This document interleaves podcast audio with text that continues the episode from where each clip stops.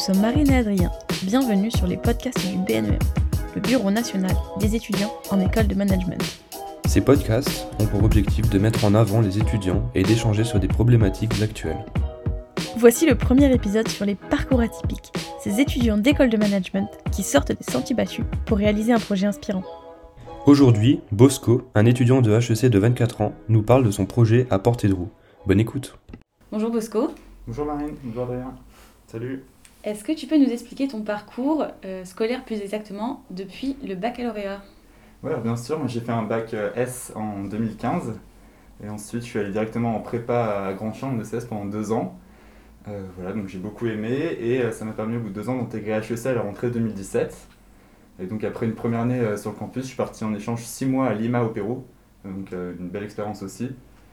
Euh, ensuite, euh, j'ai fait une année de césure euh, professionnelle, donc j'ai fait plusieurs stages. J'ai fait un stage d'évaluation d'impact pour une ONG au Guatemala. J'ai fait 4 mois à la Cour des comptes, 2 mois en cabinet ministériel au ministère chargé des Affaires européennes et 4 mois en mission de recherche-action pour Atos pendant le coronavirus. voilà, donc j'ai également obtenu une licence de droit à distance pendant cette année de césure. Et cette année, je suis en dernière année donc en spécialisation d'économie à HEC. Et euh, je me spécialise euh, en économie dans l'optique plus tard de euh, rejoindre un cabinet de conseil secteur public ou un think tank économique. Vos parcours est un sacré CV. Et du coup, ben, d'où tu viens quelles, sont tes origines Ouais, alors donc moi je suis né et, j'ai grandi à Paris. après, j'ai une famille qui vient notamment du sud de la France, en Provence. Mon prénom Bosco, ça vient de l'écrivain provençal Henri Bosco. Voilà, d'où une attache assez particulière pour cette région aussi. Très bien, donc euh, tu es en dernière année, donc tu vas prochainement être diplômé, tu travailles activement sur l'écriture de ton mémoire de fin d'études, et il me semble que c'est en partie pour ces mémoires que tu t'es lancé dans un projet, euh, le projet qui va être le sujet principal de ce podcast. Est-ce que tu peux nous en dire un petit peu plus? Oui, bien sûr. Alors effectivement, cette année, donc, dans le cadre de ce master d'économie, je fais un mémoire sur les conséquences euh, territoriales de la crise économique liée à la Covid-19. C'est-à-dire que je regarde dans chaque zone d'emploi quel a été l'impact, quel devrait être l'impact en fonction notamment de la vulnérabilité avant crise des territoires et de la, structure sectorielle. Euh, voilà, ça me permet, donc je fais ça dans un premier temps, dans un second temps, ça me permet de formuler des, propositions pour que le rebond économique, social, écologique euh, soit appréhendé au mieux en fait aux fonctions euh, des territoires. Et c'est à partir de cette base, cette première liste de propositions, très théorique puisque tout a été fait à Paris depuis ma chambre, c'est à partir de cette, donc cette, cette base-là que je vais en parler aux acteurs locaux dans les 96 départements afin d'enrichir cette liste et euh, avoir des exemples concrets ici de tous les départements. Ok, super. Et euh, du coup, comment cette idée t'est venue enfin, comment ça, euh, bah, En fait, ça fait des années, enfin, ça fait depuis que je suis petit que je sais que j'ai envie de partir longtemps à vélo, faire un grand voyage entre la fin de mes études et le début de ma vie professionnelle. Au début, j'imaginais sans doute un voyage à travers le monde. J'avais rencontré au Pérou notamment beaucoup de voyageurs qui faisaient enfin qui partait euh, de l'Alaska et qui allait jusqu'au sud de l'Argentine euh, pendant des mois et des mois, ça me donnait super envie. Euh, mais je m'en souviens aussi avoir eu des discussions avec un, avec un bon ami avec lequel on s'était dit qu'on ferait six mois juste en France afin de découvrir en profondeur nos territoires et de mieux connaître notre pays aussi. Et du coup, de là, je me suis dit que j'avais quand même l'opportunité à la fin de, ce master de partir. Enfin, j'avais une fenêtre de tir pour partir six mois. Et en plus, je pouvais associer ça avec mon intérêt marqué bah, pour la politique et pour les sujets économiques. Donc, c'est comme ça qu'est née euh, l'idée d'apporter de roue.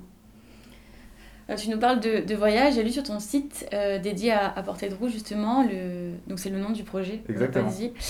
Euh, que tu as toujours été attiré par les grands voyages et les récits d'aventure. Et donc, quel a été ton premier voyage ou ta première expédition? Alors, je pense que ça, c'est lié à un premier voyage que j'ai fait quand j'avais 11 ans, dans le cadre d'une ONG qui s'appelle le CISV, qui est un programme qui dépend de l'UNESCO et en fait, ça consistait à partir pendant un mois, donc moi, en plein milieu de mon année sixième, en Inde, euh, à Lucknow. Euh, donc on était une cinquantaine de jeunes issus de 13 délégations, de 13 pays différents.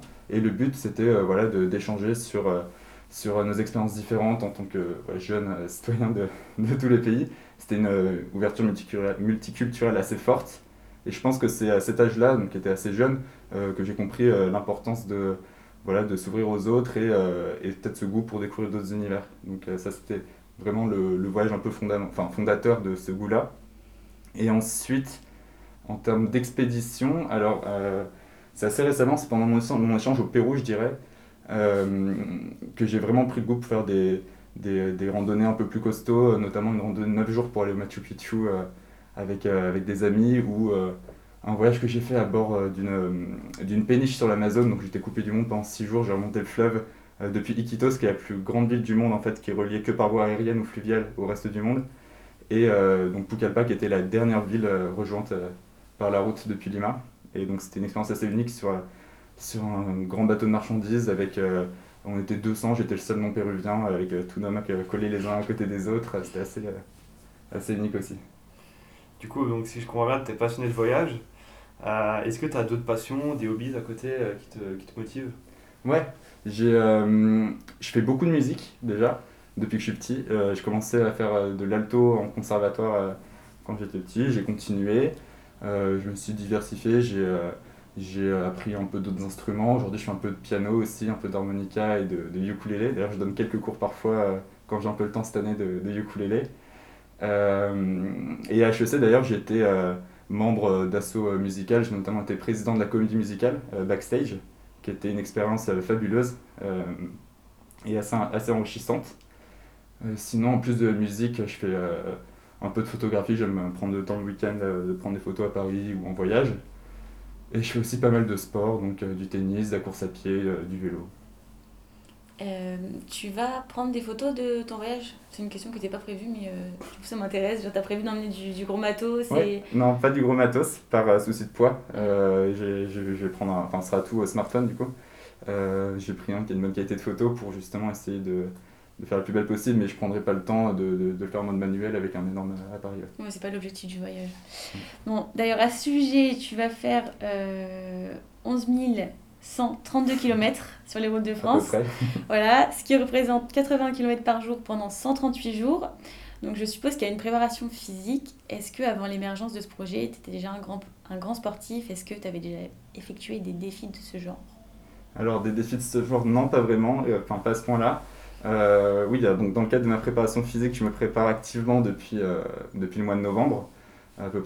euh. Euh, je cours 4 fois par semaine et je fais du vélo 3 fois par semaine. Le vélo, c'est d'ailleurs mon, en fait, mon moyen de transport de tous les jours. quand j'ai cours à HEC, j'y vais en vélo, la rare fois où, on a cours en présentiel cette année.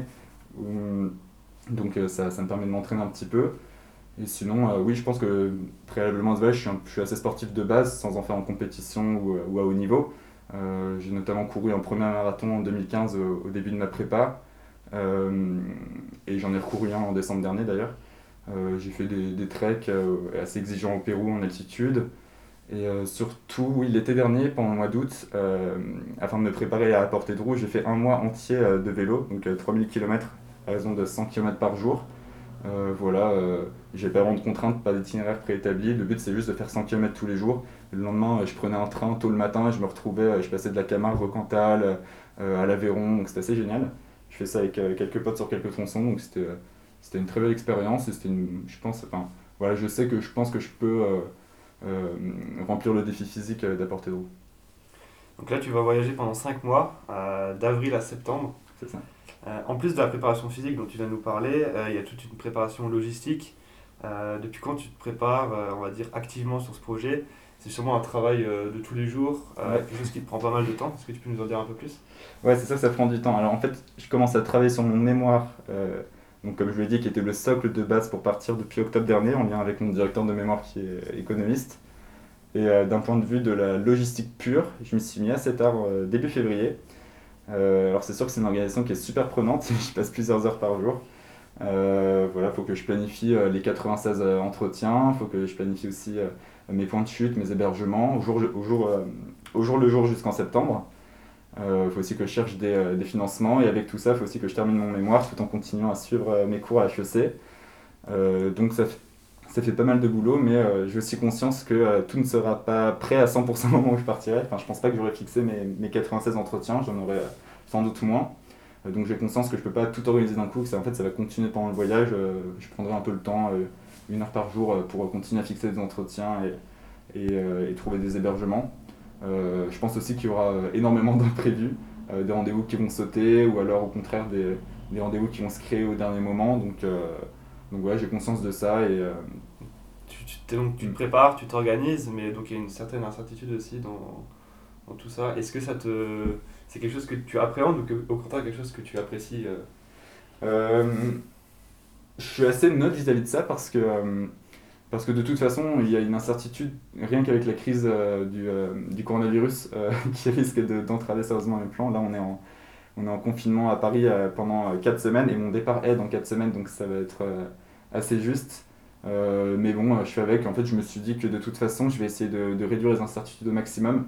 Donc, euh, soit euh, si j'ai, je sais pas, un souci physique, une blessure, une crevaison, j'ai prévu de prendre des trains pour honorer mes rendez-vous, pour être à l'heure. Donc, je me mets pas la pression. Si vraiment je suis trop fatigué un jour, je vais pas me forcer à faire du vélo à fond. et j'essaierai plutôt de rencontrer mes, mes, interlocuteurs. Et après, oui, les incertitudes, de toute façon, il y en aura forcément. Donc, tu nous as parlé de 96 rendez-vous, mmh. puisque tu vas dans les 96 départements. Euh, comment tu as fait pour contacter tous ces acteurs politiques? Alors, ouais, c'est assez, assez, compliqué. Euh, comme travail, c'est prenant, c'est assez chronophage. Euh, déjà, j'ai eu beaucoup de chance parce que mon directeur mémoire est député des Yvelines. Donc, ça m'a permis d'avoir, enfin, de, me, de me recommander auprès de lui, auprès de, de quelques élus. Euh, sinon, euh, je suis passé par voilà, des connaissances de connaissances, euh, des amis qui sont à Sciences Po, qui ont des amis qui travaillent en préfecture. je suis aussi passé par LinkedIn assez souvent en interpellant directement certains élus. Et ah oui, une chose qui m'a surprise aussi, je me suis parfois connecté sur les sites des mairies en remplissant le, formulaire de contact, nom, prénom, courriel. Enfin voilà, on s'attend à avoir aucune réponse, mais en fait parfois ça répond et parfois ça marche. Donc j'étais assez surpris de cet angle-là. On en a rapidement parlé juste avant. Est-ce que tu as anticipé du coup des potentielles blessures, euh, des dégâts matériels, on va dire euh... Ah ouais, bah, du coup, euh, bah, je l'ai budgété déjà. Euh, c'était TER de secours dont je parlais, au cas où j'ai des pépins physiques. Moi, je pense que c'est très improbable qu'en 5 mois j'échappe à un pépin physique. et je pense que c'est aussi impossible que j'échappe à, à, des dégâts matériels. L'été dernier, c'était un voyage rien, enfin, d'un mois seulement et j'ai dû voilà, passer je sais pas combien d'heures euh, à réparer mon vélo, à le bricoler pour qu'il tienne. Après, c'était un vélo un peu plus, euh, un peu plus ancien que j'avais depuis longtemps, mais bon, il fallait bricoler un peu, un peu tous les jours. Quoi. D'ailleurs, au niveau du matériel, c'est un... tu as investi dans un vélo euh, de course, de route ou non Non, pas de route, j'ai un vélo de voyage. donc c'est un vélo assez lourd mais très solide avec une fourchette rigide, un Hortler Bergerac pour ceux que ça intéresse. ouais, qui est censé être assez robuste et normalement tenir la distance, même si bien sûr il y aura, il y aura un peu de casse. Et, et, au niveau des bagages, donc tu as dit que tu voulais pas être trop lourd tout à l'heure avec le matériel photographique. Mm. Euh, qu'est-ce que tu vas emmener? Qu'est-ce que tu as prévu quand même un, gros sac? Euh, Tu vas le mettre où sur ton vélo? Mm. enfin, Ouais, c'est sûr que ouais, le poids c'est un élément très déterminant, donc le but c'est d'alléger le plus possible. Euh, donc la barre justement c'est un peu les, les vêtements. j'en porterai pas beaucoup, j'en porterai peut-être deux t-shirts, deux caleçons, deux chaussettes avec l'idée de, de, me laver, enfin de laver ça tous les jours. Et d'ailleurs, heureusement, en principe, je serais euh, hébergé chez des gens ou en hôtel, donc j'aurais la possibilité de faire ça. Sinon, oui, je vais, comme ça reste une mission de recherche, il va falloir que je prenne mon ordinateur, voilà, un, smartphone, un trépied, une, une, caméra, enfin bref. Donc, donc plein de petits trucs qui vont un peu alourdir, mais après je compense par exemple le fait que je prenne pas de tente ou de, ou de matériel de camping trop élaboré, voilà, ça va permettre de réduire un peu la voilure. Comment est-ce que euh, tu as choisi ton itinéraire exactement? Parce qu'on a vu sur la carte, euh, sur ton site, ça va un petit peu dans tous les sens. complètement, C'est vrai que bah, c'était un beau problème d'ailleurs, je me suis demandé si, euh, quelle était, enfin, s'il y avait une manière de calculer le chemin le plus rapide entre les 96 départements et, et j'ai vu que c'était un problème insoluble en fait, d'intelligence artificielle qui prendrait plusieurs années pour, pour trouver le calcul, même avec les supercalculateurs. et du coup, en fait, ouais, donc moi je l'ai fait à la main. Euh, j'ai pris, les, euh, j'ai pris une carte de France que j'ai dessinée, j'ai mis 96 euh, points et j'ai relié à chaque fois avec les villes les plus proches, soit par un trait vert quand c'était, je voyais sur Google Maps notamment qu'il n'y avait que des petites routes, voire une piste cyclable, soit par un trait gris quand je me disais que ça pouvait passer, et, soit par un trait noir quand je me disais que c'était impossible de passer par là. Et ensuite, voilà, j'ai regardé un peu à la main en maximisant le nombre de, de passages par les traits verts, et donc il y a quelques moments où j'enchaîne les villes qui sont par exemple le long de la Loire, euh, pour me permettre de sur la piste cyclable, euh, la Loire à vélo, ou, etc. Quoi. Mais c'était assez compliqué, ça m'a pris un peu de temps.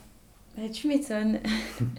et donc au niveau des démarches, tu nous as parlé de la budgétisation tout à l'heure euh, pour les, les, pépins, les imprévus, mais tu as aussi mm. des démarches sponsoring avec tes partenaires. Tu, tu peux développer un petit peu ce point-là? Oui, bien sûr. Alors, donc, mon budget, euh, l'essentiel, enfin, la majorité, c'est en fait les dépenses du quotidien, donc euh, la nourriture. euh, j'ai prévu deux nuits en auberge par semaine. Le reste, c'est chez des gens. Il y a aussi un- une petite partie de, de matériel audiovisuel euh, de matériel sportif, euh, des porte-bagages, des sacoches, des trucs comme ça. Euh, Il y a quelques frais de transport, donc euh, en plus des TER, euh, le ferry pour aller en Corse euh, euh, après mon étape de Nice.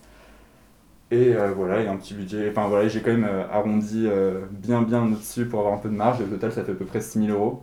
Euh, et donc pour financer ça, alors j'ai noué un partenariat avec un web média indépendant qui s'appelle Immédia Politique, euh, basé à Lyon, euh, ce qui me permet de financer un quart de mon budget. Sinon, j'ai aussi lancé une campagne de, de financement participatif début mars qui continuera en fait pendant toute la durée euh, de la mission, donc euh, qui augmente petit à petit. Et euh, voilà, donc là mon budget pour l'instant il est rempli à 60%, euh, ça suffit pour partir. Et ensuite on verra pendant en fonction de si, si je trouve encore un ou deux partenaires pour m'accompagner. Et, et tu disais que tu allais dormir deux fois par semaine en auberge et que le reste du temps, tu allais loger chez des gens. Mais est-ce que tu as contacté ces personnes? Est-ce que tu vas aller euh, au jour le jour euh, rencontrer les habitants et, et leur, euh, leur demander de t'héberger ça c'est assez fou parce qu'en fait quand j'ai lancé mon projet en début février dernier, euh, j'ai mis un message sur euh, notamment des, groupes Facebook de cyclo-voyageurs, de gens un peu passionnés voilà, qui ont l'habitude de voyager à vélo. Et en fait spontanément, sans, sans que j'en fasse la demande, j'ai reçu plein de commentaires. Enfin, j'ai fait une publication, il y a eu 350 likes, 250 commentaires de personnes qui m'ont spontanément proposé de venir dormir chez eux, de faire un bout de route avec moi, de m'offrir un coin de canapé, de m'offrir le gîte et le couvert. Donc j'étais super content. Et en fait, euh, rien que ça, ça m'a permis d'avoir deux tiers à peu près de, de mes destinations euh, déjà, déjà fixées, euh, voilà, avec ce bel élan de solidarité. Et en plus de ça, oui, je compléterai par deux nuits par semaine en hébergement parce que je pense qu'il y a des moments où j'aurai peut-être besoin de, de me reposer, même d'être seul, parce que je suis très content de. Enfin, c'est un voyage que je fais seul et je suis très content de partir à la rencontre des Français un peu partout chez eux, mais il y aura peut-être des moments aussi où j'aurai besoin d'être un peu plus tranquille, notamment pour avancer sur la partie mission. Et donc voilà, c'est comme ça que je vais m'organiser. Donc maintenant, on va passer sur une partie un peu plus. euh, on va développer l'aspect du ton projet, comment ça va se passer pendant, ton, pendant les étapes, enfin, pendant ton Mhm. voyage. Euh, au cours de ta mission, tu présenteras des points d'étape hebdomadaires à travers une lettre d'information ainsi que des témoignages plus courts en vidéo. Euh, tous ces entretiens seront, au terme de la mission, synthétisés sous la forme d'un rapport qui sera transmis à des, à, à des responsables politiques et à la presse. Euh, pourquoi est-ce que c'est important en fait pour toi de partager cette expérience sur les réseaux sociaux euh, même en, en général, de, de le partager à tout le monde? Alors en fait moi ce que j'espère montrer à travers la portée de roue, euh, c'est vraiment l'importance de prendre le temps en fait de découvrir en profondeur la France sous toutes ses formes. J'aimerais bien donner envie de voyager, éventuellement pas à l'autre bout du monde, mais, mais peut-être un peu plus près. Je pense aussi que ça répond à un éveil des consciences qu'il y a eu notamment pendant le premier confinement. Euh, voilà, c'est un éveil de conscience qui prend de l'ampleur face à des enjeux comme euh, euh, la multiplication, la frénésie des informations ou la crise climatique et environnementale. Euh, voilà, donc moi je veux vraiment essayer de véhiculer ce sentiment de liberté que procure le vélo, euh, montrer que c'est quelque chose qui est super accessible et, et voilà, c'est super facile de s'échapper euh, en un coup de pédale, euh, c'est à la portée de tous. Et sur le plan de la mission, moi je pense vraiment que euh, c'est un peu le bon moment pour essayer de recueillir des propositions innovantes partout sur le territoire. C'est une grande critique euh, qui dure depuis un an du gouvernement qui est très euh, qui a l'air de prendre ses décisions euh, tout à Paris sans concerter vraiment les, les, territoires. Et du coup, c'est vraiment le but, c'est de leur donner un peu une voix et de trouver, ou non, on verra, mais d'essayer de trouver des, propositions qui pourraient donner des pistes voilà, aux personnes qui liront mon rapport à l'issue de cette mission. Très bien. Et ces entretiens, ils vont s'articuler autour de quatre thèmes. Donc les relations entre les collectivités et l'État, les collectivités et le rebond social post-Covid, les collectivités et la transition écologique, les collectivités et l'engagement citoyen. Alors pourquoi tu as choisi ces thèmes, même si tu en as déjà parlé un petit peu avant? Alors, donc, euh, comme je l'avais dit, le but d'apporter de roue, c'est de rassembler des propositions qui viennent euh, de tous les territoires, mais aussi de tous les échelons, donc de la mairie, de la métropole, de- du département, de la région. Et le but, c'est de voir quelles initiatives sont duplicables. Euh, donc les thèmes, en fait, ils viennent assez logiquement. Euh, dans la continuité de mon mémoire, en fait, pendant mes entretiens, nous évoquerons en premier lieu les, relations entre les, euh, collectivités et l'État, c'est-à-dire toutes les problématiques liées à, la décentralisation, à la déconcentration, à, l'articulation entre les organes élus locaux et l'administration. et donc les pistes qui permettent l'amélioration de la qualité du service public local. C'est un thème qui fait d'autant plus sens qu'en ce moment, il y a un projet de loi 4D, décentralisation, déconcentration, différenciation, décomplexification, qui devrait s'inscrire normalement à l'agenda parlementaire d'ici la fin du quinquennat. Euh, donc ça c'est le premier thème. Nous parlerons aussi donc, du rebond économique et surtout social euh, post-Covid, parce qu'on peut s'attendre à ce qu'il y ait des conséquences dramatiques liées à la crise et qui pourraient se, se matérialiser en termes de hausse du chômage euh, avec la fin progressive des aides de l'État. Donc en fait ce sera assez intéressant de voir le rôle que les collectivités territoriales peuvent jouer en termes de, par exemple, je sais pas, de, formation professionnelle, d'aide sociale. et donc le troisième thème, il est lié à celui-ci parce qu'un rebond pour moi social et économique, il ne peut pas se faire sans prendre en compte euh, la transition écologique.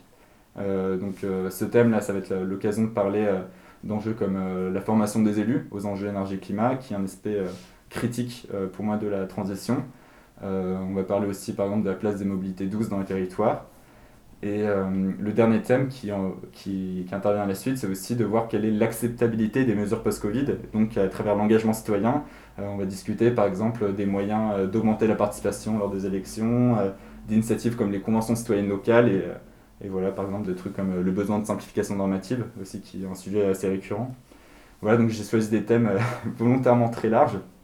Donc ça c'est pour plusieurs raisons, c'est pour m'adapter aux différents profils des personnes que je vais rencontrer. Je m'attends pas à avoir le même entretien avec une adjointe à l'environnement à Angers par exemple et avec avec euh, quelqu'un qui s'occupe des sujets financiers euh, dans une autre ville. Euh, bah, le but c'est de profiter d'expertise des uns et des autres dans tel et tel domaine. et l'autre raison, c'est aussi pour moi d'avoir des entretiens très variés, pas de faire 96 fois le même, auquel cas je risque de beaucoup m'ennuyer et ça, risque de réduire aussi l'intérêt de la mission. Du coup, sur, sur ton site internet, tu dis être fasciné depuis longtemps par les sujets liés à la politique, à la transition écologique, à la construction européenne, au fonctionnement de l'État et des collectivités territoriales. Euh, d'où te vient cette passion, cet intérêt pour, tout ça? Euh, Je dirais que je me suis toujours intéressé à l'actualité depuis que je suis petit. Euh, par exemple, l'histoire géo, ça a été ma matière préférée de, du primaire à la prépa. Donc j'ai toujours adoré ça. J'ai des bons souvenirs, par exemple, des personnes qui ont pu m'inspirer, comme mon professeur de CM2 qui était très vieille école, chemise blanche et, veston rouge. Euh, qui nous faisait apprendre la liste des départements par cœur euh, quand on était en CM2, donc euh, ça me faisait voyager, moi j'aimais bien. mes amis savent aussi par exemple que j'adore dessiner des cartes, qu'un autre moyen pour moi de voyager. Et ensuite, bah, selon différents thèmes évoqués, par exemple pour l'Europe et la transition écologique, j'ai approfondi ces, intérêts par quelques lectures qui m'ont bouleversé, comme par exemple les, les, mémoires de Jean Monnet, hyper bouleversant, hyper permet vraiment de comprendre l'importance de, la construction européenne et ses fondements.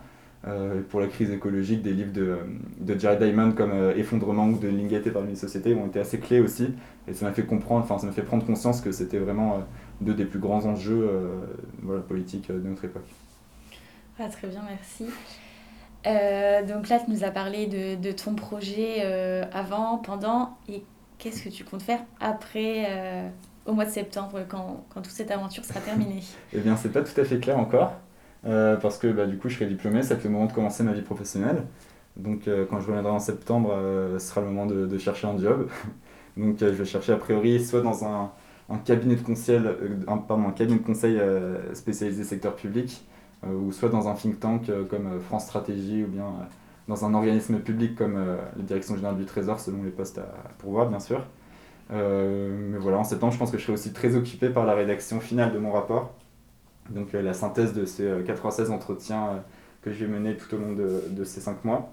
Et voilà, donc j'espère trouver un moyen aussi de publier ça sous une forme ou une autre l'automne prochain. Ok, du coup pour, pour conclure, si tu devais donner un ou plusieurs conseils à un étudiant ou même un jeune actif qui souhaiterait se lancer dans un projet similaire, qu'est-ce que tu lui dirais? Mais en fait, je me, je me sens pas forcément légitime de donner des conseils avant même le départ, pour être honnête, euh, parce que je sais pas encore quelles sont les erreurs que je vais commettre et euh, bah, je sais juste qu'il y aura beaucoup d'erreurs a priori. Quoi. Euh, mais simplement, je pense que tout l'engouement qui se développe autour du vélo depuis quelques années et peut-être plus encore depuis quelques mois, c'est entièrement mérité et en fait, c'est tellement simple de partir à l'aventure, même en un week-end depuis Paris, voilà, vous prenez un train pendant une heure et hop, vous êtes en Normandie ou en Bourgogne pour une belle journée avant de rentrer. Bon, là, c'est un peu plus compliqué avec la jauge des 10 euh, ou 30 km. Euh, mais c'est quelque chose qui est quand même très faisable et donc c'est ça vraiment le message que j'essaie de faire passer. Et peut-être un dernier mot sur le Covid. on entend tous les jours que bah, Covid ça a détruit plein de rêves, plein de stages. Moi-même, je devais partir en Inde l'année dernière dans le cadre de mon stage pour Atos et ça a été annulé. Et donc en fait, ce projet, c'est aussi une manière de voir que c'est quand même possible de faire des projets de, de grande ampleur ou, d'intérêt sans voilà, partir au bout du monde. et voilà, que la vie continue et les projets continuent, malgré tout. Ok, très bien, merci beaucoup. Bah, C'était super inspirant. En tout cas, moi, ça m'a donné envie de voyager. Je sais pas toi, Adrien. moi aussi. Merci. Et euh, bah, on te remercie pour le temps que, que tu nous as consacré pour, euh, pour ce premier podcast. Merci beaucoup, Bosco. Bon courage pour ton. Merci, Adrien. Merci, Marine. Ce podcast est terminé. On vous remercie de l'avoir écouté jusqu'au bout et on espère que, comme nous, il vous aura inspiré. N'hésitez pas à suivre le BNEM sur les réseaux sociaux et à bientôt dans un nouvel épisode des podcasts du BNEM.